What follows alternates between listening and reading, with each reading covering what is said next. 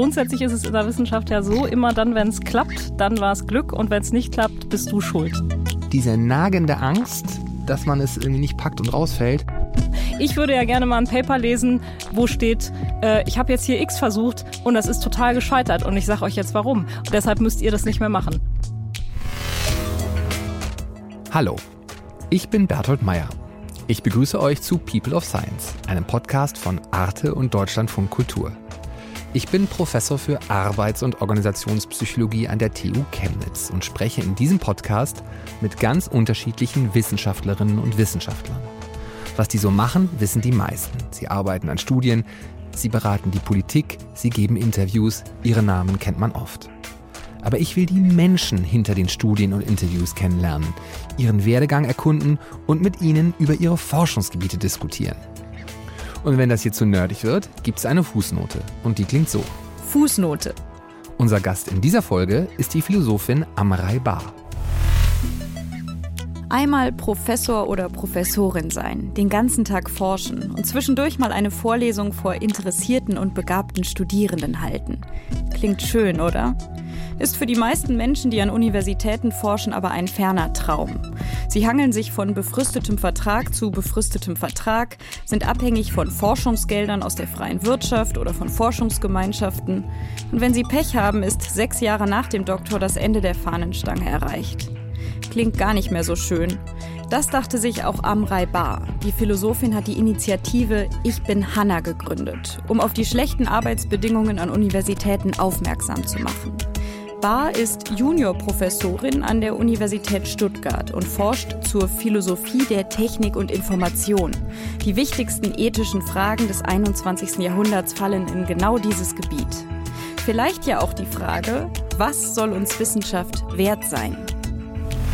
Herzlich willkommen, Amrei Bar. Ja, freut mich sehr, hier zu sein. Dann würde ich da gleich anknüpfen. Was sollte uns denn Wissenschaft wert sein? Also seit 21 gibt es jetzt die Initiative Ich bin Hanna. Vielleicht kannst du uns noch mal kurz zusammenfassen, worum es dabei geht und was die Ziele der Initiative sind? Ja, sehr gerne. Also ich bin Hanna ist eine Initiative, die wir gestartet haben in Anschluss an ein Erklärvideo vom Bundesministerium für Bildung und Forschung, das uns erklären sollte, warum so viele WissenschaftlerInnen in Deutschland befristet beschäftigt sind. Und diese Befristungen gestalten sich so, dass die Leute sich so von einem Vertrag zum nächsten hangeln über sehr viele Jahre. Also man hat sechs Jahre vor der Promotion maximal, die man befristet arbeiten kann. Und danach sind es dann nochmal sechs Jahre. Und wenn man dann halt keine Professur ergattert oder eine von den ganz wenigen Dauerstellen, dann ist Schluss. Und das ist bei den Leuten so im Alter von Anfang 40, Mitte 40 der Fall und die müssen sich dann ganz neu orientieren, weil eben durch das sogenannte Wissenschaftszeitvertragsgesetz es da keine Möglichkeit gibt, dann noch weiter befristet zu sein. Eigentlich sollte da ja auch längst eine Dauerstelle dann mal anstehen. Das ist ja in anderen Branchen eigentlich auch üblich, aber in der Wissenschaft muss man dann eben gucken, wo man bleibt. Und ja, das ist wirklich krass, ne? Also ähm, Tat, ja. ich äh, habe auch drunter gelitten und ich sage das ganz deutlich so, das ist auch kein Spaß. Ne? Dieses Gesetz ist eine krasse Up-or-Out-Regelung im Sinne von, und es war ja eigentlich, vielleicht muss man das dem Gesetzgeber zugute halten, ich glaube schon, es war ja irgendwie gut gemeint. Im Sinne von, man soll die Leute nicht so lange befristet beschäftigen, sondern man soll ihnen dann halt nach einer bestimmten Zeit ja dann eigentlich einen festen Vertrag geben. Nur, die Mittel für diese festen Stellen sind halt gleichzeitig mit diesem Gesetz nicht gekommen. Und das hieß einfach, oder das heißt es ja eigentlich immer noch, wenn du es zwölf Jahre nach deiner Dis im Grunde genommen nicht auf eine Professur geschafft hast, dann bist du raus. Fußnote. Dis ist die umgangssprachliche Abkürzung für die Dissertation, also die Doktorarbeit. Ja, du hast schon recht. Also das passt ja auch zu deiner Frage, was sollte uns Wissenschaft wert sein? Ja. Auf jeden Fall mehr, als wir dafür ausgeben. Und das weitere Problem ist auch noch, dass die Mittel ganz sonderbar verteilt werden, weil ja vieles von dem Geld nicht über die Grundfinanzierung einfach fix an den Universitäten und äh, Forschungsinstitutionen landet, sondern wir haben über diese Drittmittelfinanzierung so kompetitive Verfahren, wo man sich um diese Mittel bemüht. Fußnote. Forschungsgelder, die nicht von den Unis kommen, sondern aus der freien Wirtschaft, von der Deutschen Forschungsgemeinschaft oder von externen Stiftungen, bezeichnet man als Drittmittel. und die sind ihrerseits auch projektförmig, das heißt auch befristet. Aber es gibt auch schon ganz viel Geld im System, zum Beispiel bei den sogenannten Haushaltsstellen, die aus der Grundfinanzierung ja, ja finanziert sind und die könnte man ja auch unbefristet besetzen. Und du hast völlig recht, diese Idee hinter dem Gesetz, wenn sie denn so war, dass man dann die Institutionen unter Druck setzt, dann mal so eine Dauerstelle anzubieten, die ist ein totaler Flop, weil das überhaupt ja, nicht funktioniert. Das funktioniert überhaupt nicht. Da würde ich gleich gerne noch ein bisschen mit dir drüber reden. Aber bevor wir da hinkommen, äh, würde ich erstmal gerne noch ein bisschen was über dich erfahren. Du hast im Münsterland Abi gemacht, ist das richtig? Ich habe im Münsterland Abi gemacht, genau, in einem Ort im Münsterland. Und wie, wie kamst du dann äh, zum Studium der Philosophie und evangelischen Religionslehre? Ja, das war ein Weg, der nicht so straight war. Also ich bin nach dem Abi erstmal ins Jurastudium reingegangen. Uh, genau. Aber warte mal, aber da, ich habe deine Eltern sind beide Juristen, ne? Genau. Ah, genau. das hatte sicherlich aber damit gar nichts zu tun, ne? Überhaupt nicht. Mm. Nein, tatsächlich war es schon so, dass ich dann dachte, also die sind Rechtsanwältin. Ich hatte eher so ein bisschen äh, die Idee, dass es vielleicht im Bereich Journalismus geht und hatte dann aber überlegt, ich möchte jetzt was studieren und vielleicht wäre das eine Möglichkeit so ähm, als klar, wenn ich Journalistin werden will, dann studieren Jura ist sicher, ja. Hm? Ja, nun, also ich habe irgendwie gedacht, da lernt man vielleicht einiges, was man auch gebrauchen kann, so an Argumentationstechniken und ähnlichem mehr. Und das wäre sicher auch so gewesen, aber ich habe es halt irgendwie nicht durchgehalten nach dem Abi. Also ich habe dann nach einem Semester gesagt, ich mach's nicht weiter. Habe dann versucht, äh, Grafikdesign zu machen. Okay. So mal so ein halbes Jahr so eine Mappe gemacht und alle möglichen Bilder gemalt und gezeichnet und keine Ahnung.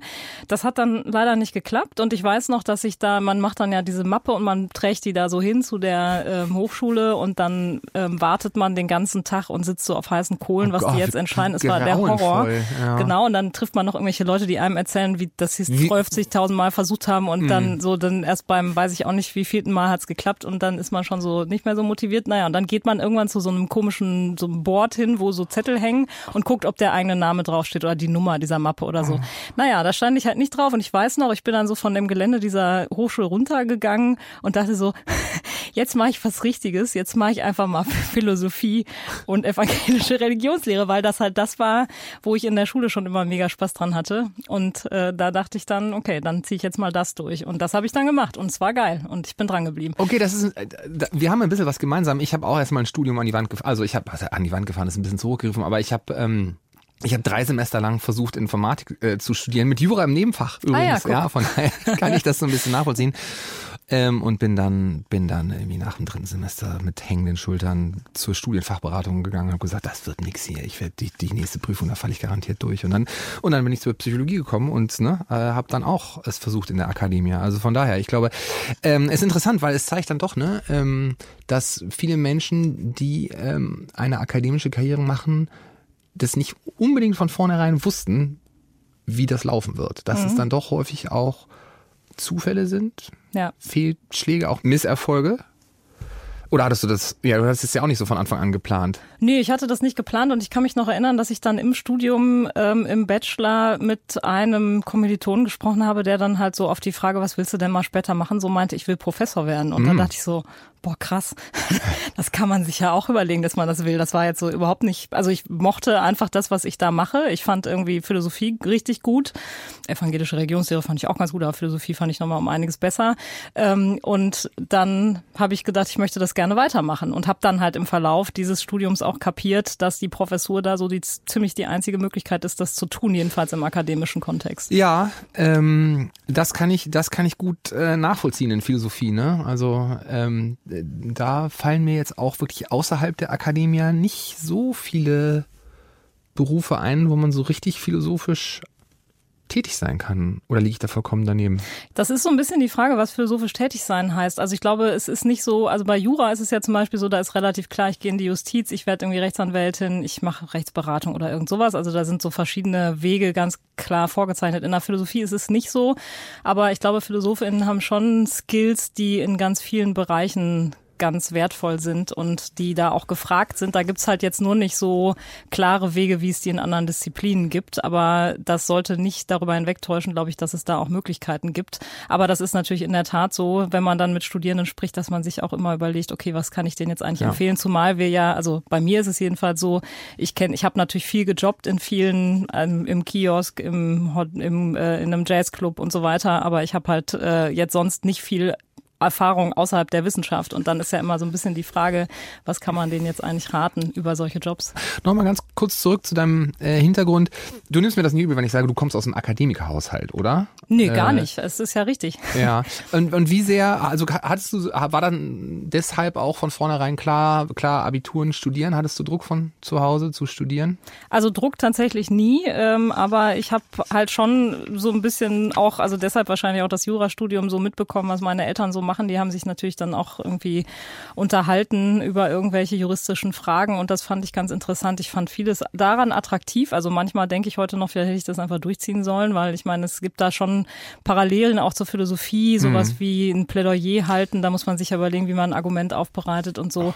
Und sowas habe ich schon mitbekommen von zu Hause aus. Dass, äh, und eben auch so, ich glaube schon auch, dass jetzt Uni einen zwar irgendwie einschüchtert, aber nicht so doll. Also irgendwie war das schon Als so. System so, ne? Genau, ja, meine Mutter ja. war halt auch als Hilfskraft tätig zum Beispiel und hat dann halt, meine Eltern haben immer von der Uni erzählt und ich hatte jetzt nicht, also natürlich muss man sich da trotzdem irgendwie reinfinden, aber das hat mir, glaube ich, sehr geholfen, einfach auch mhm. da äh, einen Weg reinzufinden. Aber ich glaube, es ist ein guter Punkt, ne? Hat vielleicht auch was damit zu tun, warum wir in Deutschland so eine geringe Quote von Nicht-Akademiker-Kindern an den Hochschulen haben, ne? Weil vielleicht auch einfach diese Angst vorm System ähm, äh, die ich auch nachvollziehen kann. Ne? So eine große öffentliche deutsche Uni ist auch schon was Kompliziertes. Ja, und das ist ja auch ziemlich elitär und es ist ja auch schwierig, in diese Kreise reinzukommen, ja, weil so Exklusionsmechanismen sind ja ziemlich stabil. Wobei Mechanismen klingt auch schon so, also die sind sicher nicht komplett intendiert, aber es ist ja schon auch so, dass es da äh, nicht so leicht ist, da reinzukommen.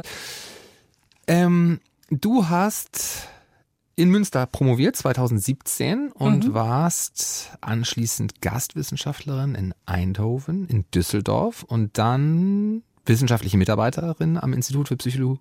Entschuldigung, Philosophie muss ich natürlich sagen.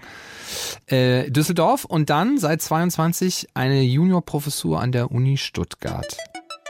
Fußnote. Mit Juniorprofessur bezeichnet man die unterste Ebene der Professuren, die sogenannte W1-Professur. Das W steht für Wissenschaft und insgesamt gibt es drei dieser Stufen. W1 ist eben die Juniorprofessur, W2 ist eine Professur mit Lehrauftrag und W3 eine Professur mit Lehr- und Forschungsauftrag. Heißt, W3-ProfessorInnen müssen nicht nur forschen, sondern auch Vorlesungen halten. Dafür ist W3 auch die höchste Gehaltsstufe der drei. Wie viel Glück war bei dir dabei bei der Juniorprofessur? Was würdest du sagen? Da war sicher sehr viel Glück dabei. Also allein schon, dass zum richtigen Zeitpunkt sowas ausgeschrieben ja. wird, weil mhm. bei den Juniorprofessuren ist es ja auch so, die kannst du ja nicht endlos nach der Promotion überhaupt noch kriegen. Also da gibt's je nach Hochschulgesetz, je nach Land, äh, gibt's da unterschiedliche äh, Beschränkungen. Und wenn das jetzt später gekommen wäre, dann hätte ich einfach Pech gehabt. Also jetzt bin ich schon drüber weg. Äh, du hast mal gesagt, äh, man müsste oft mit Hartz IV zur Promotion gelangen. Ja, äh, also ich hatte kein Hartz IV, ich hatte Arbeitslosengeld 1 immerhin noch, weil ich nämlich, äh, ich hatte What? dreieinhalb Jahre äh, 50 Prozent Stelle ähm, und dann war es aber so, dann hatte ich zehn Monate Stipendium, zum Glück nur zehn Monate, weil ich so den Arbeitslosengeldanspruch von dieser 50 Prozent Stelle, die ich da hatte, noch rüber retten konnte in die Zeit danach. Da war die DIS halt noch nicht fertig und dann hatte ich Arbeitslosengeld. Aber Jahr, so ganz ungefähr. kurz mal, dreieinhalb Jahre ist ja auch total unrealistisch, weil die durchschnittliche Promotion in Deutschland dauert vier Jahre in den allermeisten Fächern. Tatsächlich sogar, wenn man Medizin rausrechnet, 5,7 und in den Geisteswissenschaften 6. Also das heißt, ich war noch deutlich drunter. Ich habe mich aber trotzdem wie der letzte Loser gefühlt und dachte, ich habe einfach die Arbeit nicht fertig gekriegt in dieser Zeit. Also ist es jetzt meine Schuld. Und was eben diese ganze Ich bin Hanna-Initiative so zutage gefördert hat, ist, dass das was ist, was ganz viele Leute erleben. Also diese Phasen der Arbeitslosigkeit, mit denen man dann trotzdem noch weiter forscht und zum Teil sogar auch noch irgendwelche studentischen Arbeiten betreut oder begutachtet oder so ähm, und dann so aber mit Irrsinn. ALG und Hartz IV irgendwie über die Runden kommen muss. Und da muss man einfach ganz klar sagen, du hast ja auch gefragt äh, nach dem Akademikerhaushalt. Meine Eltern haben mich in dieser Zeit mit Arbeitslosengeld 1 finanziell unterstützt, sonst hätte ich das ganze Ding nämlich abbrechen müssen. Also jemand, der diesen Support aus der Familie nicht hat, muss eben dann gucken, wie das geht. Und gerade vor dem Hintergrund, äh, dass ich solche Erwerbsbiografien in der Wissenschaft äh, zu Genüge kenne, so und vor allen Dingen auch so diese, diese nagende Angst, dass man es irgendwie nicht packt und rausfällt und so. Ja, ja genau. Also es ist grundsätzlich ist es in der Wissenschaft ja so, immer dann, wenn es klappt, dann war es Glück und wenn es nicht klappt, bist du schuld, dann bist du gescheitert. Das ist das Prinzip. Und das ist das, was uns immer eingetrichtert wird und was dazu führt, dass die Leute alles das, was schief geht, was eben auch zum Teil systemisch und strukturell bedingt ist, auf sich beziehen und sich dann schlecht fühlen. Und Total. ich glaube, jetzt wird aber sichtbar mehr und mehr, und das ist echt ein großer Gewinn, weil die Leute sich auch einfach exponieren mit ihren persönlichen Biografien, dass es ganz vielen Leuten so geht, dass die an diesem System verzweifeln. Total. Und ich meine, es sind ja zwei Sachen. Das eine ist, dass man mit dieser Existenzangst einfach nicht gut klarkommt, wenn man sich immer fragt, geht das hier für mich noch weiter? Und das andere ist ja, wir haben den Beruf ja auch gewählt, weil wir das gerne machen. Und ich weiß noch, dass ich, die, als ich arbeitslos war, diese Vorstellung unfassbar furchtbar fand, dass das jetzt vielleicht vorbei sein soll, dass mhm. ich das, was ich wirklich liebe und gerne mache, nicht mehr machen kann und offenbar ja auch jetzt nicht so schlecht mache, weil halt dann einfach das System so gestrickt ist, wie es gestrickt ist. Und ja. das finde ich eben auch noch wirklich furchtbar, weil man setzt darauf, dass die Leute mit intrinsischer Motivation sich da voll reinhängen und gleichzeitig behandelt man sie total schlecht und das ist einfach, das wird so auch nicht weiter funktionieren. Da haben, merken wir jetzt schon, ne? Wir hören ganz viel, dass die Stellen gar nicht mehr besetzt werden können, weil die Leute da keinen Bock mehr drauf haben. Und da bin ich übrigens, da bin ich äh, völlig deiner Meinung und ich glaube übrigens, es hat noch eine krass negative Auswirkung und zwar auf die Qualität, wie Leute Wissenschaft machen, weil, und das wissen wir aus der Psychologie zu Genüge, Leute, die Angst haben, sind weniger kreativ. Ja. Und man traut sich halt auch nicht mal ein Risiko einzugehen im Sinne von, ich versuche jetzt mal was zu forschen, ich versuche mal einer Fragestellung nachzugehen, wo ich nicht mit Sicherheit rechnen kann, dass ich nach zwei Jahren publizierbare Ergebnisse habe, sondern ich muss mich mal hier auf was einlassen, auf eine längere Reise. Und zwar nicht erst, wenn ich mit Mitte 40 meine Lebenszeitprofessur bekommen habe, sondern jetzt. Weil ich kann mich da noch so gut dran erinnern, das Problem ist ja nicht nur die Befristung, das Problem ist ja, du bist befristet, dann ist dein Vertrag nach zwei Jahren zu Ende oder nach fünf und dann musst du dich ja neu bewerben. Das heißt, du brauchst dann einen richtig guten Lebenslauf, du musst ja, ja was vorweisen können. Ja. Und ich weiß nicht, was das bei euch in der Philosophie ist, aber bei uns in der Psychologie sind das vor unklar. allem Veröffentlichungen. Ja? ja. Ne? Also Aufsätze in amerikanischen, in englischsprachigen Fachzeitschriften. Mhm. So. Und, die, ne? und du kannst halt nur Sachen publizieren, wo du irgendwie was rausgekommen ist. Das heißt, jede Studie, die du irgendwie aufsetzt und dann kommt da nichts raus oder nicht das, was du dir vorgestellt hast, das ist. Kannst im, du dir nicht leisten. Kannst du dir nicht leisten. Das Absolut. heißt, du hast die ganze Zeit Angst, du hast die ganze Zeit Druck, du gehst eher auf Nummer sicher und so weiter und so weiter. Und ich fand das, ich hätte gerne auch andere Forschung äh, gemacht und mhm. mich mit anderen Dingen beschäftigt und ich habe mich dann teilweise auch einfach nicht getraut. Ja, glaube ich sofort. Das so. ist einfach ein krasser Fehlanreiz. Insofern ja. ist diese ganze lustige Idee, die inzwischen auch, glaube ich, so weitestgehend verschwunden ist aus der Diskussion von Seiten unseres Bundesministeriums für Bildung und Forschung, dass äh, Innovation Fluktuation voraussetzt. Ach, einfach on. totaler Quatsch. Also lustigerweise, es gibt auch ein Gutachten von den wissenschaftlichen Diensten des Bundestags, wo drin steht so, ja, schade, wir haben leider keinerlei äh, Evidenz für diese Behauptung gefunden. Und ich meine, das, was du sagst, ist ja völlig klar. Wenn ich halt das Projekt fertig kriegen muss, werde ich ja nicht das Risiko eingehen, dass es länger dauert, dass es scheitert, dass ich neu ansetzen muss. Das funktioniert einfach nicht. Ich habe mit Leuten gesprochen, die in Biologie promovieren und die haben versucht, ähm, bei einer Maus ein bestimmtes Gen zu verändern, aber die Genveränderung, die kann man erst später, wenn die Maus ein bisschen älter ist, sozusagen anknipsen durch die Gabe eines bestimmten Antibiotikums, das dann die Genveränderung aktiviert. So, und die müssen halt diese Maus auf der ihre ganze Doktorarbeit basiert, hm. ja, die muss irgendwie kompliziert rangezüchtet werden, weil du musst ja erst diese Genveränderung in die Maus bringen und wenn du Pech hast, dann stellt sich nach anderthalb Jahren raus, die Maus ist mit der Genveränderung leider gar nicht lebensfähig. Ja. Und dann stehst du da nach zwei Jahren das ist schlecht. Und ja. stellst fest, okay, die letzten zwei Jahre kann ich in die Tonne treten. Ja. So. Und ich habe aber nur noch ein Jahr oder anderthalb. Mhm. So. Ja, und dann? So. Und das kann es halt irgendwie nicht sein. Das kann es nicht sein und das ist eben auch ein Zeichen dafür, was passiert, wenn man die Wissenschaft äh, schlecht finanziert und unter Wert verkauft und immer nur auf diese Drittmittel setzt, die man dann ja so leuchtturmmäßig sich auf die Fahnen schreibt. Also äh, dann kann man tolle Pressemeldungen schreiben, was jetzt schon wieder für ein neuer toller Sonderforschungsbereich oder für eine tolle Forschungsgruppe eingeworben Bisschen wurde. Bisschen lustig, dass du gerade Sonderforschungsbereich sagst. Ich bin ja gerade Sprecher eines Sonderforschungsbereichs. Ah ja, herzlichen Glückwunsch. Ja, vielen Dank. Das freut mich sehr. Ähm, ähm, sieht es in anderen Ländern besser aus? Machen andere Länder das besser? Andere Länder machen Dinge besser, aber ich glaube, es ist auch nicht die Lösung zu sagen, wir müssen jetzt so werden wie Land X, sondern ich glaube, was gut wäre, wäre, sich bestimmte Dinge abzugucken. Also Deutschland ist schon ziemlich weit vorne mit diesem Befristen. Das ist halt schon so ein spezifisch deutsches, also das stimmt nicht ganz. Es gibt in Österreich gibt es zum Beispiel ähnliche Schwierigkeiten, aber es ist jedenfalls schon so eine Sache, die nicht alle so machen. Also deshalb ist auch sehr lustig, ja. dass man so jetzt daran festhält und sagt, wir müssen weiter befristen, weil die Wissenschaft sonst nicht funktioniert. Und ich denke so, es gibt auch andere Länder ja, in dieser Niederlande, Welt, USA, die machen das ganz anders genau. und die machen ja nun Spitzenforschung. Eben. Also ja. ich, ich möchte es auch für unsere äh, Zuhörerinnen und Zuhörer da draußen nochmal klar darlegen, wie absurd das in Deutschland ist, dass man nicht in der Lage ist, mit wenigen Ausnahmen, zum Beispiel Juniorprofessor mit Tenure Track, aber das ist nach wie vor eher die Ausnahme, Fußnote. Als Tenure-Track bezeichnet man die Aussicht auf eine Professur. Heißt, wer eine Stelle mit Tenure-Track bekommt, hat die Chance, mit dieser Stelle Professorin zu werden. In Deutschland sind solche Stellen eher selten. Dass es unmöglich ist, auf ein und derselben Stelle zu bleiben und die entfristet zu bekommen und sozusagen auf der eigenen Stelle zum Professor, zur Professorin aufzusteigen. Es ist einfach unmöglich möglich. Ja. Ähm, aber sag mal, also ich meine, du bist ja jetzt nicht nur Juniorprofessorin, sondern du bist ja im Grunde genommen auch, ich, ich denke, das kann man schon so sagen, Aktivistin auch, ne? Ja. Im, im, Im Kontext dieses Ich bin Hanna. Aber machst du dir denn, und du bist ja aber auch noch Teil dieses, dieses Systems, das du versuchst zu ändern, hast du nicht auch manchmal Angst, dass dein Aktivismus bei Ich bin Hanna, die Zeit, die du dafür investierst, die emotionalen Ressourcen, die du dafür investierst, dass dir das dann vielleicht auf deinem Lebenslauf dann irgendwie fehlt, wenn deine befristete Juniorprofessur rum ist? Klar. Natürlich.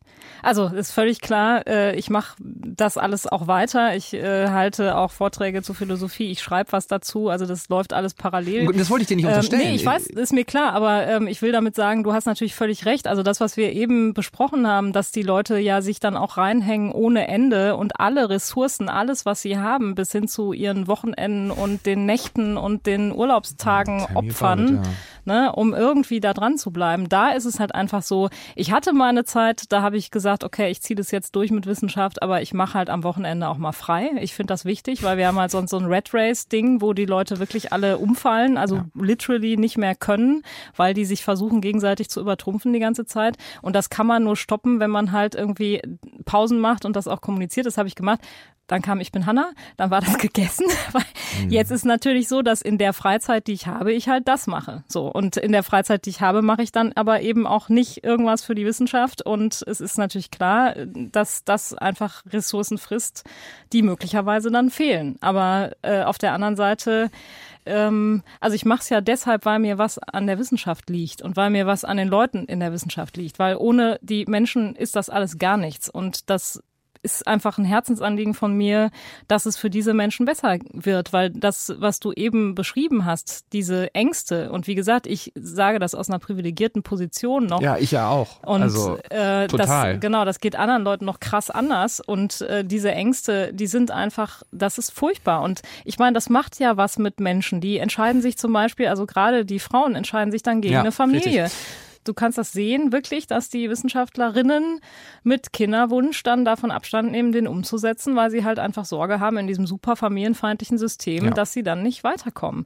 und dass sie nicht mithalten können mit denen, die halt keine Kinder haben. Und ich meine, das ist doch völlig verrückt, dass wir ein System aufrechterhalten, ne, 2023 23. so haben wir ein System, wo einfach also Familie eigentlich nicht angesagt ist und wo es noch ein Bild gibt, wo ein Wissenschaftler, der männliche Professor ist, dem ja. die Frau den Rücken frei hält zu Hause und die bespaßt die Kinder und macht das Essen. Und ich meine, das ist einfach äh, unter Diversitätsgesichtspunkten natürlich völlig kontraproduktiv. Ja. Also, das ist nur ein Beispiel. Es gibt genau. ja noch viele andere. Ne? Also ich Klassismus, äh, Ableismus und äh, Rassismus sind eben auch Themen, glaube ich, die wir eigentlich mal bearbeiten müssten. Es gibt da so viele Hürden für Menschen, die in das System rein wollen, wenn die eben nicht äh, mit Startvorteilen da reingehen. Genau. Also ich bin da völlig deiner Meinung und ich finde so vieles auch, äh, auch auf die Gefahr, dass ich mir jetzt um Kopf und Kragen rede in unserem Wissenschaftssystem wirklich nicht mehr äh, zeitgemäß. Zum Beispiel diese Erwartung, die da drin steckt, dass solange man es nicht auf eine Professur geschafft hat, klar, man muss sich von Befristung zu Befristung hangeln. Und es ist natürlich eine Selbstverständlichkeit, dass man dafür auch maximal mobil ist. Also ich mache ja. jetzt zwei Jahre irgendwie in Ulm und dann gehe ich zwei Jahre nach Flensburg genau. und dann gehe ich zwei Jahre nach Zürich und, und so weiter. Und dann kriegst du irgendwann deine erste Professur und dann heißt es aber in den Berufungsverhandlungen, ach so ja, und es ist natürlich, also wir gehen selbstverständlich davon aus, dass sie ihren Lebensmittelpunkt hierher verlegen. Natürlich. Ja. Und ich denke so, Alter, sag mal. Es ist eine Zumutung. Es ist eben eine Zumutung für die WissenschaftlerInnen, aber es ist auch eine Zumutung für alle Menschen, die da dranhängen, für PartnerInnen, für Kinder. Das ist wirklich total krass. Also ich war fünf Jahre in Düsseldorf. In Düsseldorf gibt es ganz tolle Menschen, die ich wahnsinnig gern habe und die sehe ich jetzt alle nicht mehr. Natürlich. In Stuttgart gibt es auch ja. tolle Menschen, die ich jetzt schon sehr gern habe, aber äh, also KollegInnen, ne, dann knüpft man Freundschaften und so. Und ich weiß aber, ich bin da demnächst wieder weg. Ja. Ich bin in ein paar Jahren nicht mehr da. Und dann ist alles das, was ich mir da auch sozial aufgebaut habe, ja. ist wieder weg. Natürlich kannst du mit den Leuten zoomen ja, oder so, aber es ist halt was anderes, ob du auf dem Campus jemanden triffst und Klar. sagst, ey moin, wollen wir, ich bin auf dem Weg zur Mensa, hast Bock mitzukommen, wir gehen zusammen essen oder so. Und das ist alles, ne? Also ja, dann trifft man sich auf einer Tagung, herzlichen Glückwunsch, aber es ist was anderes, als mit den Leuten wirklich in Kontakt zu sein, regelmäßig. Ich will noch ein bisschen was über deine Wissenschaft, über deine wissenschaftliche Tätigkeit in Erfahrung bringen. Ja. Ähm, du bist Philosophin vor allem und ja. beschäftigst dich aber mit so mh, hm, philosophischen Fragen um sehr gegenständliche Dinge. So Recycling habe ich gelesen. Du, hast, genau. du machst so philosophische Betrachtungen zum Thema Recycling. Ähm, erzähl mal, wie geht man denn, wie geht man dann an eine Fragestellung als Philosophin ran, wenn man sich nicht die Mühe machen muss, Daten zu erheben? naja, es ist, äh, gibt verschiedene Wege. Also was ich ja mache, ist, ich, mir geht es vor allen Dingen um eine Ethik des Recyclings. Also es gibt ja so die vorherrschende Idee, wenn wir recyceln, ist schon alles prima. Also es gibt ja so verschiedene Arten, mit Müll umzugehen. Wir können den irgendwo auf eine Müllkippe schmeißen, wir können den verbrennen. Oder aber wir machen das mit der Wiederverwertung. Und das klingt erstmal richtig prima, weil da kommt ja dann was Neues bei raus. Also wir haben das ja jetzt nicht sinnlos irgendwie irgendwie da auf den Müll geworfen, sondern da ist jetzt was Neues, was entsteht. Aber ich glaube, man muss sich das genauer angucken und um das genauer anzugucken, äh, geht es aber nicht nur um diese Fragen, die jetzt mit ethischen äh, Dingen zu tun haben. Also was sollte ich eigentlich tun? Was spricht vielleicht dagegen zu recyceln? Was spricht dafür? Sondern man muss erstmal Begriffe klären. Was ist denn überhaupt Recycling? Also das ist ja gar nicht so völlig klar. Ne? Also welche Arten von Umgang mit Müll kann man eigentlich als Recycling bezeichnen, welche nicht? Also solche Fragen beschäftigen mich dann und dann im nächsten Schritt eben tatsächlich überlegen, welche Interessen von Personen, Personengruppen sind da eigentlich im Spiel, wie können die gegeneinander abgewogen werden und wie, wie sieht es eigentlich mit der Gerechtigkeit aus? Also was ich halt äh, dann so im Zentrum meiner Fragestellung betrachte, ist, inwieweit das eigentlich so eine wirklich gerechte Sache ist, wie wir das im Moment aufziehen mit dem Recycling. Da gibt es nämlich so ein paar Fälle, wo man doch arge Bedenken haben muss, dass das so gut ist. Okay, das ist ja spannend. Aber jetzt, dann hast du du so eine Fragestellung, irgendwie sowas wie, ist Recycling eigentlich gerecht, nach welchen mhm. Gesichtspunkten auch immer? Und, ähm, und, und wie machst du das dann als Philosophin? Also ich meine, äh, wie gesagt, du, du machst ja dann keine Fragebogenuntersuchung dazu, sondern? Nee, genau. Also ich gucke mir dann in dem Fall zum Beispiel an, was es für Gerechtigkeitstheorien gibt. Und äh, da ist es so, dass das, was tricky ist, also ich kann ja ganz kurz mal sagen, welcher Fall oder welche Art von Fällen mir da so äh, Bedenken gibt, was jetzt die Gerechtigkeit von Recycling betrifft. Es ist so, dass wir unseren Elektroschrott äh, zum Beispiel ähm, in den globalen Süden schicken und dann wird der da recycelt. Und ähm, das wird versucht zu verhindern, indem man irgendwie da so Richtlinien macht. Aber das Problem ist, man kann immer noch sagen, sagen, naja, das sind so Second-Hand-Sachen und äh, dann landet das da trotzdem. Dann stehen da Leute auf einer Müllkippe in Ghana und halten irgendwelche Elektrogeräte übers Feuer, um diese wertvollen Metalle da rauszukriegen. Und das ist für die Gesundheit der Leute fatal. Das ist zerstört die lokale Umwelt. Das ist für die Leute, die da leben, ganz schlimm, weil alles belastet ist mit, mit äh, Schadstoffen. Ähm, und das ist halt das tolle Recycling. Und wenn ich mich jetzt frage, ähm, also dass das ungerecht ist, ist glaube ich klar. Also dass das jetzt nicht was ist, was wir uns toll auf die Fahnen schreiben. So guck mal, wir haben hier hier recycelt. Also wir haben unseren Müll ordnungsgemäß entsorgt und dann wird der da wiederverwertet. Der Witz ist aber, ordnungsgemäß entsorgt führt dazu, dass man sich fragen kann, ähm, ist nicht alles richtig, was wir hier machen? Also kann man dich jetzt, wenn du deinen Toaster hier ordnungsgemäß in Müll tust, kann man dich dann verantwortlich machen dafür, dass da was ungerecht ist? Und dafür brauche ich eine Gerechtigkeitstheorie. Also wenn ich dieser Intuition Rechnung tragen will, dass da was nicht stimmt moralisch, dann brauche ich eine Gerechtigkeitstheorie, die zum Beispiel nicht erfordert, dass du kausal eins zu eins, indem du irgendwas verkehrt gemacht hast, dazu beiträgst. Also ich meine, klar, wenn du das sozusagen, wenn du was verursachst, also du fährst mit deinem Auto irgendwo in ein anderes Auto rein, dann ist völlig klar, du hast eine Verantwortung. Aber was, wie sieht deine Verantwortung aus, wenn du dich doch an alle Regeln gehalten hast? Und da gibt es dann eine Theorie von Iris Marion Young, die dieser Tatsache Rechnung trägt, indem sie sagt, es gibt strukturelle Ungerechtigkeiten und du bist Teil dieser Struktur und trägst dazu bei und du bist auch noch in einer ziemlich privilegierten Position und deshalb gibt es eben eine bestimmte Art von Verantwortung, die du hast, obwohl du eigentlich im Rahmen der Regeln dich bewegt hast und jetzt hier nicht irgendwelche Regeln verletzt hast oder sowas. Das finde ich spannend und das nimmt auch mal eine Frage, die ich stellen wollte im Sinne von, ja und wo ist das Philosophie und nicht Soziologie, nimmt das total den Wind aus den Segeln. ähm, das freut mich. ich finde das total großartig und ich meine, deine philosophischen Betrachtungen beschäftigen sich ja nicht nur mit dem Recycling, sondern da schließt sich ja eigentlich auch fast schon ein bisschen der Kreis zu deiner, ich würde es jetzt mal wissenschaftsaktivistischen Arbeit nennen, wenn du dich mit der Ethik des Publizierens und auch des wissenschaftlichen Publizierens beschäftigst. Da bin ich sehr, sehr neugierig. Kannst du mal ein bisschen erzählen, was du da machst? Ja, gerne. Also ähm, es gibt im Moment so ein bisschen so einen Wandel, aber wenn wir uns die Zeit vor dem Wandel angucken, dann ist es ja so gewesen, dass WissenschaftlerInnen so Publikationen, also so wie du das eben erzählt hast, mit den Aufsätzen schreiben oder halt Bücher. Und dann werden diese Publikationen irgendwo eingereicht bei einem Verlag, bei einem Journal und ähm, die Arbeitsleistung ist bei den WissenschaftlerInnen. Dann gibt es noch eine Qualitätssicherung, die wird häufig unentgeltlich auch von WissenschaftlerInnen mhm. gemacht, das sogenannte Peer-Review-Verfahren. Dein Aufsatz wird an irgendeine andere Person Personen oder mehrere geschickt, die sich damit auch auskennen mit deinem Thema. Und ich weiß, ja. Genau, da, das äh, kennen wir, das äh, passiert ganz oft. Und dann ähm, geht das Ganze an den Verlag. Und der Verlag hat also die Arbeitsleistung der WissenschaftlerInnen, äh, sowohl der, die das publizieren, äh, als auch derjenigen, die die Qualitätssicherung machen, einfach unentgeltlich ja. bekommen. Und dann geht der Verlag hin und sagt, liebe Uni, ich habe hier eine tolle Publikation, dieses tolle Journal, das möchtest du unbedingt haben, weil das brauchen deine WissenschaftlerInnen, um ihre Forschung zu machen. Dafür hätte ich gerne ein paar tausend Euro. Ja, 45.000 Euro im Jahr für das Package. So, und dann es ist, es ist Irrsinn, man, ganz kurz mal. Ne? Es ist, es, es ist, Irrsinn, es ist genau. absoluter Irrsinn. Voll. Äh, und es ist ein unfassbarer Abfluss von Steuergeldern an ja. private Verlage, ne? Dreimal, ne? Die Wissenschaftler Absolut. werden von Steu innen werden von Steuergeldern bezahlt für die Forschung. Dann werden die WissenschaftlerInnen, die es begutachten, machen das während ihrer Arbeitszeit und werden mhm. dafür von Steuergeldern bezahlt. Und In dann muss die Uni Steuergelder dafür aufwenden, um die Zeitschrift zu abonnieren, wo die Arbeit drinne steht, die die Leute mit Steuergeldern bezahlt gemacht haben. Mit unfassbaren Renditen. Mit unfassbaren Renditen. Mhm. Unfassbar. Ja. Und du brauchst diese Top-Journal-Publikation, sonst schaffst du es nämlich nicht auf die Professur.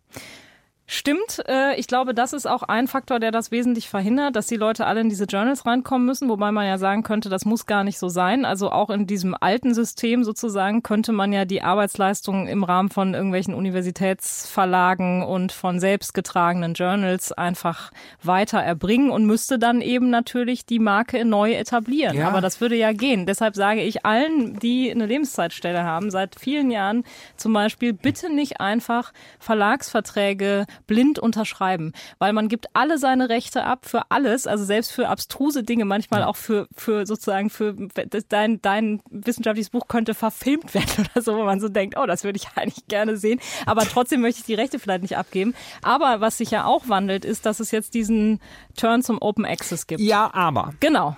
genau. Ja, aber. Also ganz kurz, Open Access bedeutet, ähm, die also der Open Access nimmt nur ein Baustein aus dieser problematischen Kette ist. Und das ist, die Uni muss nicht mehr dafür bezahlen, die Zeitschrift zu abonnieren, mhm. sondern alles ist frei verfügbar. Nur, um den Aufsatz zu veröffentlicht bekommen, muss ich jetzt als Autor ein Publishing-Fee bezahlen mhm. in der Psychologie ja. zwischen 2.000 und 4.000 Euro. Genau, und das hast du tatsächlich auch bei geisteswissenschaftlichen Dissertationen zum Beispiel oft das Problem. Also ich weiß nicht, wie es wie es bei euch ist. Bei uns schreibt man halt die Monographie häufig noch ja, in der Philosophie. Nicht so, ja. aber. Also man schreibt dann halt ein Buch und dann trägt man das zu irgendeinem Verlag und damit der das druckt, muss man halt auch wieder Geld in die Hand nehmen. Und ja. da und zum Teil richtig Geld. Also richtig also insbesondere Geld, wenn du irgendwie Abbildungen hast, Kunstgeschichte oder sowas, dann wird's halt richtig teuer. Und das ist halt genau das Problem. Also das Problem, was mit diesem, du hast, also mich macht das auch sehr wütend und du hast das ja eben schon so skizziert, ähm, dass das einfach auch die Steuergelder mehrfach in Anspruch nimmt. Aber hm. es gibt ja noch ein weiteres Problem. Es gibt ja auch Leute innerhalb dieses Wissenschaftssystems, die an Institutionen forschen oder gar nicht an Institutionen sind, also nehmen wir die arbeitslosen WissenschaftlerInnen, die gerade irgendwas überbrücken, hm. die dann halt gar nicht die den halt Uni-Zugang haben. 6000 Euro rumliegen. Genau. Außerdem, und dann guck mal in Länder, wo die Unis, also genau. ich meine, selbst die großen Ivy League Unis konnten sich ja diese Abos irgendwann nicht mehr leisten. Ja. Und dann guck dir mal Länder an, wo die Unis halt nicht diese Tausende von Euro für ja. diese Journals aufbringen können. Genau. Das heißt, du hast ein Zugangsproblem. Und der Witz ist, du hast aber bei Open Access auch ein Zugangsproblem. Du, also jedenfalls bei dieser Gold-Variante, wo du irgendwelche Gebühren zahlst, damit das publiziert wird. Vorher hattest du ein Zugangsproblem zu den Publikationen, also ja. ich konnte die nicht abrufen. Jetzt hast du ein Zugangsproblem zum Publizieren. Ja. Und wenn wir da, wenn wir wollen, dass auch Leute was publizieren, die vielleicht finanziell nicht so super toll aufgestellt sind, ne? Also sprich zum Beispiel Leute aus Ländern, wo jetzt irgendwie die Mittel für Wissenschaft noch geringer sind, äh, als man sich das hier leistet, dann ähm, wird das halt unter diesen Umständen auch nicht funktionieren. Und wie, okay, und was tun wir? Ja, wir tun das, was ich gerade schon so ein bisschen skizziert habe. Also mit Open Access geht das ja auch ganz wunderbar. Es niemand äh, hält uns jetzt davon ab, außer halt diese Reputationsmechanismen, die man aber durchbrechen kann, mhm. dass wir ein eigenes Journal aufziehen. Wir machen ja eh die Arbeit. Auch ja. HerausgeberInnen machen das ja in ihrer Arbeitszeit ja. noch on top. Und manchmal verdient man da vielleicht ein bisschen was, aber überwiegend wahrscheinlich nicht. Äh, nee, ne? und also ich bin seit Jahren Mitherausgeber von einem Journal und da kriege ich, äh, krieg ich ein paar hundert Dollar äh, ja. für so. Aber da, ich meine, da bin ich auch Mitherausgeber. Aber weißt du was, ich würde, ich würde vielleicht noch einen Schritt weiter gehen. Ähm, und ich, ich glaube, vielleicht müssen wir uns auch von diesem wissenschaftlicher Aufsatzformat verabschieden. Mhm. Ich glaube, das ist eine der, das brauchen wir nicht mehr. Ich meine, man muss ja sagen, das ist ja historisch gewachsen, mhm. weil diese Sachen ja früher auf Papier erschienen sind. Ja. Und weil die Unis sich ja übrigens auch früher gesagt haben, wir sind keine Verlage, wir können hier nicht irgendwelche Zeitschriften rausgeben, so, und so sind diese Verlage überhaupt erst entstanden. Das hat ja historische Gründe ein Bekannter von mir, hast du schon was von Research Equals äh, gehört? Das ist ein Projekt, das ist äh, entstanden aus einem Grant der Mozilla Foundation, die hinter dem Firefox Browser stehen, die ja auch so eine Vision von Open Access, Open Web, Open Science auch mitfinanzieren durch mhm. Projekte. Und Research Equals ist eine, ist eine Plattform, ähm, die, da ist die Idee, dass du da deine ganze Forschung drauf dokumentierst, aber eben nicht als Paper, als ein in sich geschlossener Aufsatz, sondern die nennen das Notes. Die sagen, es gibt so eine Art Knoten zum Beispiel, eine gute Idee für eine Theorie. Das ist ein Knoten, den kann ich darauf stellen. Mhm. Und dann kann ich sagen, okay, und jetzt habe ich eine Idee, wie ich aus dieser Theorie ein Studiendesign mache, so dass ich das messen kann. Und das wäre dann ein Methodennode. Mhm. Und dann kann ich gehen, so, und jetzt mache ich die Studie. Und das ist dabei rausgekommen. Und das wäre dann der Ergebnisnode. Und dann kann ich sagen, ja, okay, was bedeutet das jetzt für die Theorie? Ja, und das wäre dann der Diskussionsnode. Und der Witz ist aber, ich kann mich an die Nodes von anderen dann bappen. Also ah, wenn jemand okay. irgendwie eine Theorienote veröffentlicht, da kann ich sagen, oh, das ist ja eine geile Theorie. Ich glaube, ich habe eine total gute kreative Idee für eine Studie. Mhm. Und dann kommt jemand anderes, sagt, ich habe auch noch eine gute Idee für eine Studie. Und so weiter. Und dann entstehen so, man muss sich das so vorstellen wie so ein Netzwerk. Und der Witz ist, jetzt kann ich hingehen und sagen, okay, diese Notes sind, sind die hängen alle zusammen, die sind von mir, diese fünf Stück. Mhm. Die zäune ich jetzt sozusagen ein und sage, das ist jetzt mein Paper. Und mhm. dann kann ich dafür auch ein Peer Review kriegen. Das kostet dann 500 Dollar. Äh, und dann kriege ich auch eine DOI-Nummer dafür und dann zählt das als veröffentlicht. Fußnote. Eine DOI-Nummer ist eine eindeutige Identifikationsnummer, mit der sich ein wissenschaftliches Paper einfach finden lässt. Diese Nummern sollen verhindern, dass Paper nicht mehr gefunden werden können, wenn sich zum Beispiel der Link ändert. Das halte ich, das ist so das erste, was ich also an einem, als konkreten Ansatz mal gesehen habe, da draußen, was es heute schon gibt, wo ich denke, so ja, Vielleicht ist das so eine Idee, dass man sich von dieser Aufsatzstruktur einfach versucht zu lösen. Ja, weil die ja auch noch einen anderen Nachteil hat, nämlich dass die auch wieder die Struktur der Forschung vorgibt. Also dadurch, dass es einfach Guter Seitenbegrenzungen Punkt. und ja, irgendwelche Irre. anderen Vorgaben ja. gibt. Und ich meine, es ist ja auch so, das wird ja bei euch so ähnlich sein, es gibt so eine Struktur von so einem Paper. Ja, also ich bin Super in der formal. eher analytischen Philosophie unterwegs und da sagt man dann, am Anfang sagt man so, hier ist Problem X, es gibt Debatte Y, ähm, äh, da gibt es ganz viele interessante interessante Sachen, aber einen Punkt haben Sie übersehen. Das ist ein Forschungsdesiderat. Das werde ich jetzt hier das auflösen, jetzt meins, ja. indem ich irgendwie folgende Schritte mache. Eins, zwei, drei, dann kommen Schritte eins, zwei, drei und dann sage ich am Ende, ich habe jetzt hier Schritte eins, zwei, drei gemacht. Tada, ich habe das Forschungsdesiderat gefüllt. So, und ich meine, diese Struktur, ich würde ja gerne mal ein Paper lesen, wo steht, äh, ich habe jetzt hier X versucht und das ist total gescheitert und ich sage euch jetzt warum. Deshalb müsst ihr das nicht mehr machen. So, und daraus würde ich, glaube ich, also, ne, weil dieses Postulieren von, da ist irgendwie was übersehen worden, das ist ja, das mag ja auch häufig berechtigt sein, aber man könnte ja. das Ganze auch anders angehen und wie gesagt, ich finde es, also ich kann mich erinnern, das sind so die, ich weiß nicht, wie dir das geht. Manchmal gibt es ja so Momente beim wissenschaftlichen Arbeiten, wo das wirklich so, eine, so ein existenzielles Unwohlsein bedeutet, wenn man irgendein Argument nicht hinkriegt. So, ich weiß, in der Dis-Phase gab es so Phasen, wo ich dachte, ich kriege das nicht rund. Irgendwie, da funktioniert was nicht und ich weiß nicht, wie man es löst. Und das ist wirklich so, das ist ein ganz schlimmes Gefühl so.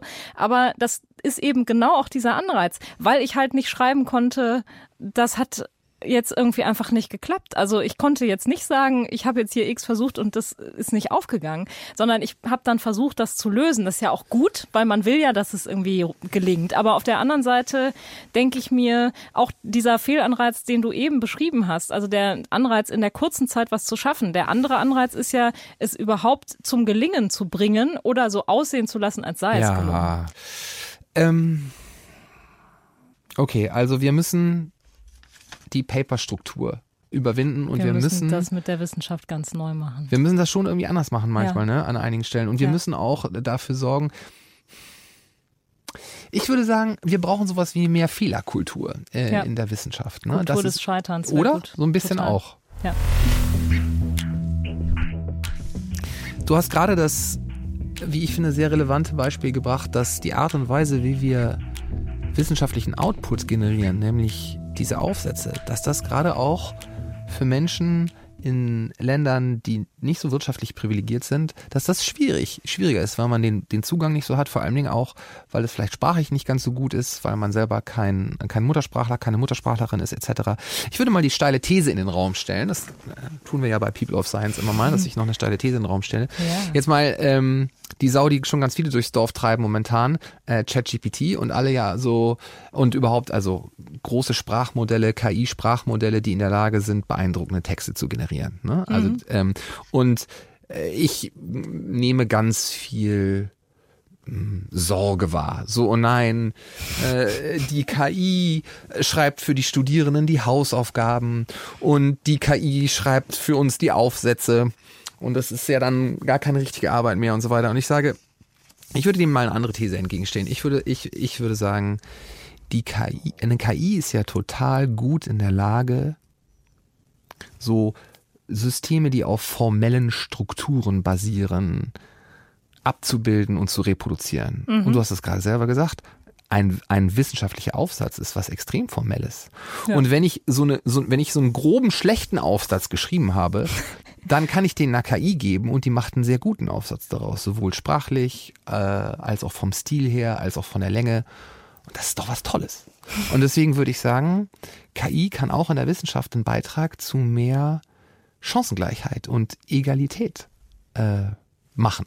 Ja, weil sie Menschen, ähm, die nicht Muttersprachler sind, die nicht an finanziell wahnsinnig gut ausgestatteten Universitäten arbeiten, die Gelegenheit gibt, trotzdem hervorragende Aufsätze zu schreiben.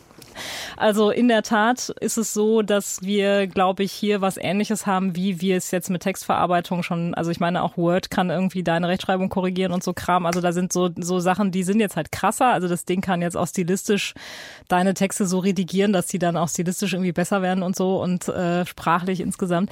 Ähm, das ist, sind alles Vorteile. Aber abgesehen davon, dass ChatGPT ja zum Beispiel die lustige Angewohnheit hat, äh, Dinge zu erfinden, die es nicht ja, gibt. Das ist, das ist irgendwie das ungünstig. Ist krass, to, to put it mildly, ähm, gibt es ja auch noch andere Probleme. Also zum Beispiel die Reproduktion von irgendwelchen Vorurteilen, Biases. Ja. Ne? Also wenn du das Ding irgendwie fragst nach irgendwelchen KünstlerInnen, dann ist es nicht unwahrscheinlich, dass dir lauter Namen von Männern genannt werden und keine Frauen dabei sind. Ähm, es ist so ein bisschen interessant, also ich weiß nicht, ob du das gesehen hast, es gab ja letztens mal so, so eine Fotoreihe, wie ProfessorInnen aus unterschiedlichen Disziplinen aussehen, wenn man sie mit so einer KI-generativen, äh, also mit so einer Bildgenerativen. Nee, das habe ich das nicht musst du dir mal angucken.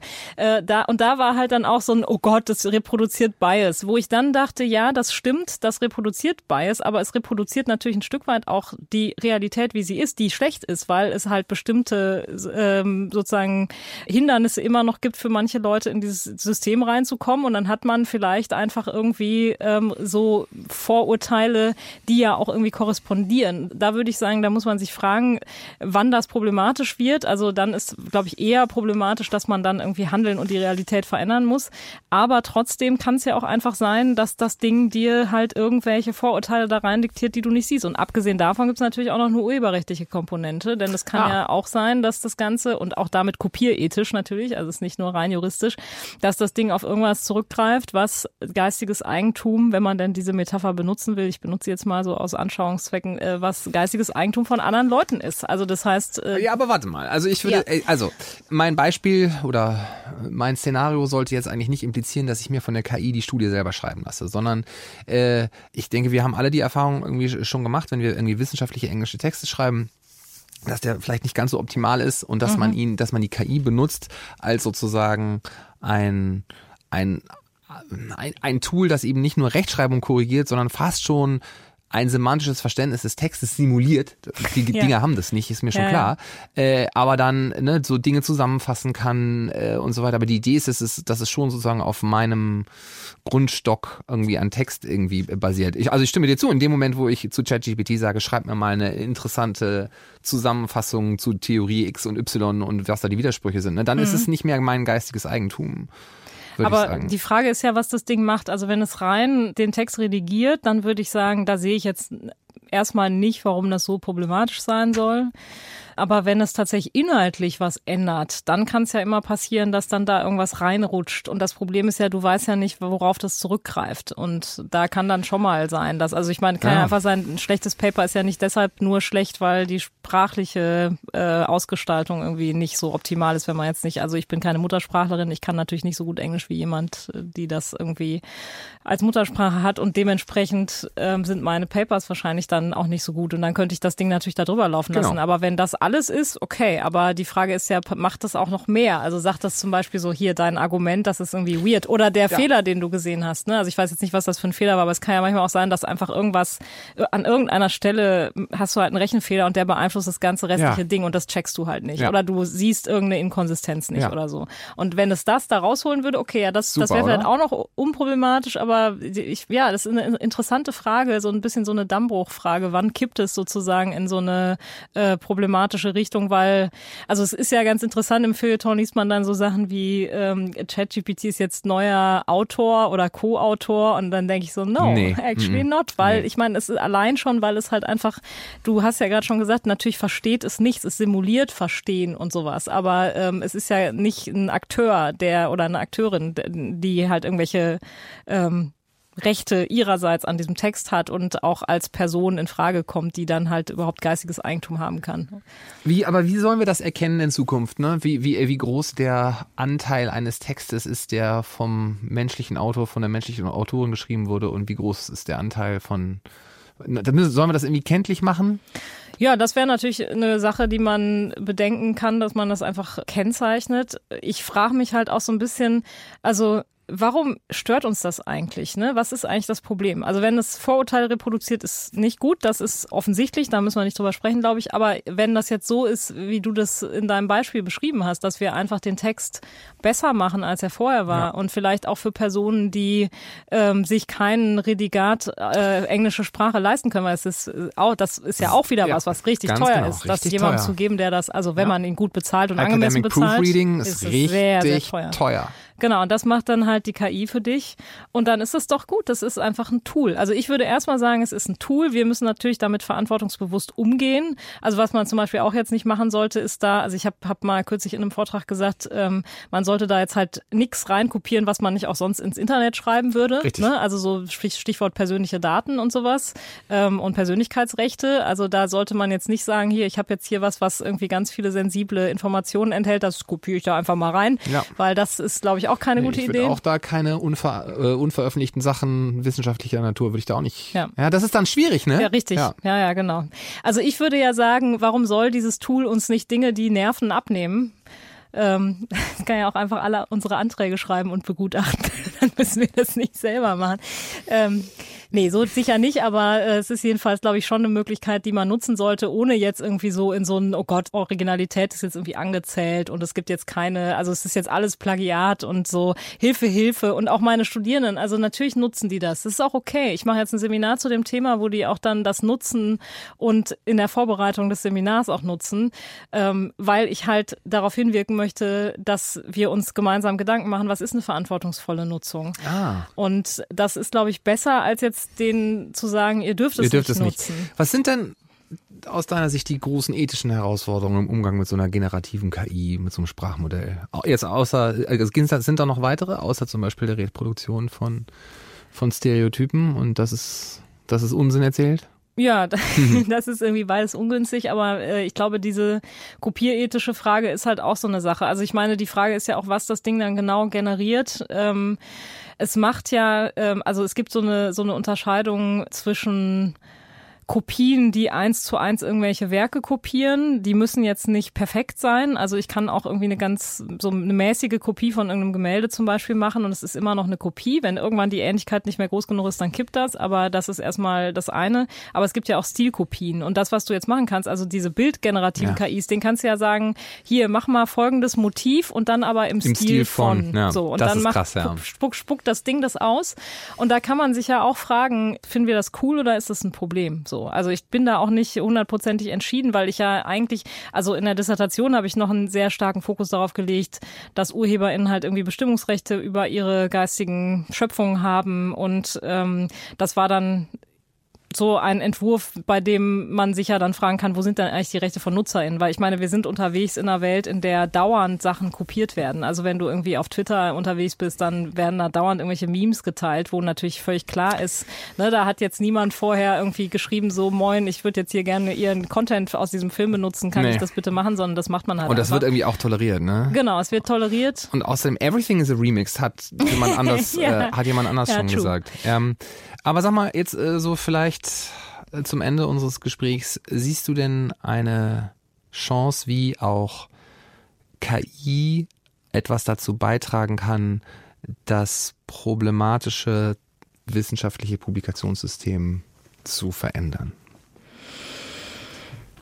Puh, ähm, ich glaube tatsächlich, das bleibt dann am Ende doch an uns Menschen hängen. Mhm. Also es geht nicht anders, als dass wir da umdenken. Und das Problem, das sehe ich jetzt auch an der ganzen Ich bin Hanna-Diskussion, ist, es ist wahnsinnig schwer und das geht mir ja selber nicht anders, außerhalb dieses Systems zu denken. Also du willst an einer Schraube drehen und dann kommen Leute und sagen, das geht aber nicht, weil, und dann nennen sie irgendwelche Eigenschaften des Systems, die überhaupt nicht in Stein gemeißelt sind. Das sind keine Naturgesetze, aber es wird so getan, als seien die gesetzt. Und dann kannst du natürlich mit deiner Reform wenig erreichen. Und ich glaube, beim Publikationssystem ist es genauso. Man muss halt irgendwo ansetzen, zum Beispiel mit dem, was du da eben skizziert hast, mit diesem, äh, mit diesen Notes, ja. genau. Also das, das wäre ein Ansatzpunkt, das einfach zu machen und das das ist aber natürlich in einem trägen System, wo diese ganzen unterschiedlichen Features irgendwie aufeinander oder vielleicht auch Bugs irgendwie mhm. aufeinander ähm, aufbauen oder sich aufeinander beziehen. Da ist das wahnsinnig schwierig, da was dran zu drehen. Ja, Luhmann hatte doch recht. Ne? Systeme sind einfach total schwierig zu verändern. Aber es geht trotzdem. Amrei, in diesem Sinne, ähm, yeah. Amrei, ganz vielen lieben Dank fürs Kommen, vielen Dank für deine Zeit. Es war eine riesengroße Freude, ich danke dir sehr. Danke. Das war People of Science, ein Podcast von ZDF Arte und Deutschlandfunk Kultur, produziert von Authentic. Redaktion für diese Folge hatten Pitt Arnold von Authentic sowie Linde Dehner und Moritz Hoppe vom ZDF. Redaktionelle Beratung Kai Sarabi und Christine Watti von Deutschlandfunk Kultur. Schnitt Ivy Norti. Producerin Alexandra Minzler von Authentic. Sprecherin Annika Schneider. Mein Name ist Berthold Meyer. Wenn euch der Podcast gefallen hat, dann schreibt gerne eine Bewertung, gebt uns Sterne und am besten empfehlt uns weiter. Bis zum nächsten Mal.